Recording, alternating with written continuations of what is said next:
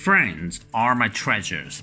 Whenever I'm sad or down, I know they will hold my hand and warm my heart. They show me how amazing the friendship is.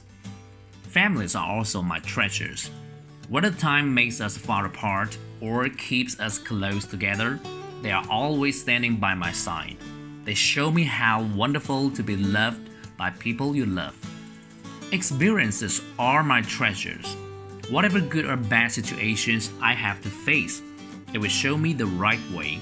It helps me to find out the meaning of life. I believe I will be richer in the future because life is like a journey of discovering treasures. You never know when or where you can find them. You just keep going and they will be found somewhere at some time. I will cherish what I have had and keep seeking with my curiosities and passions. Friends are my treasures. Whenever I'm settled down, I know they would hold my hands and warm my heart. They show me how amazing the friendship is. Families are also my treasures. Whether time makes us far apart or keeps us close together, they are always standing by my side. They show me how wonderful to be loved by people you love. Experiences are my treasures.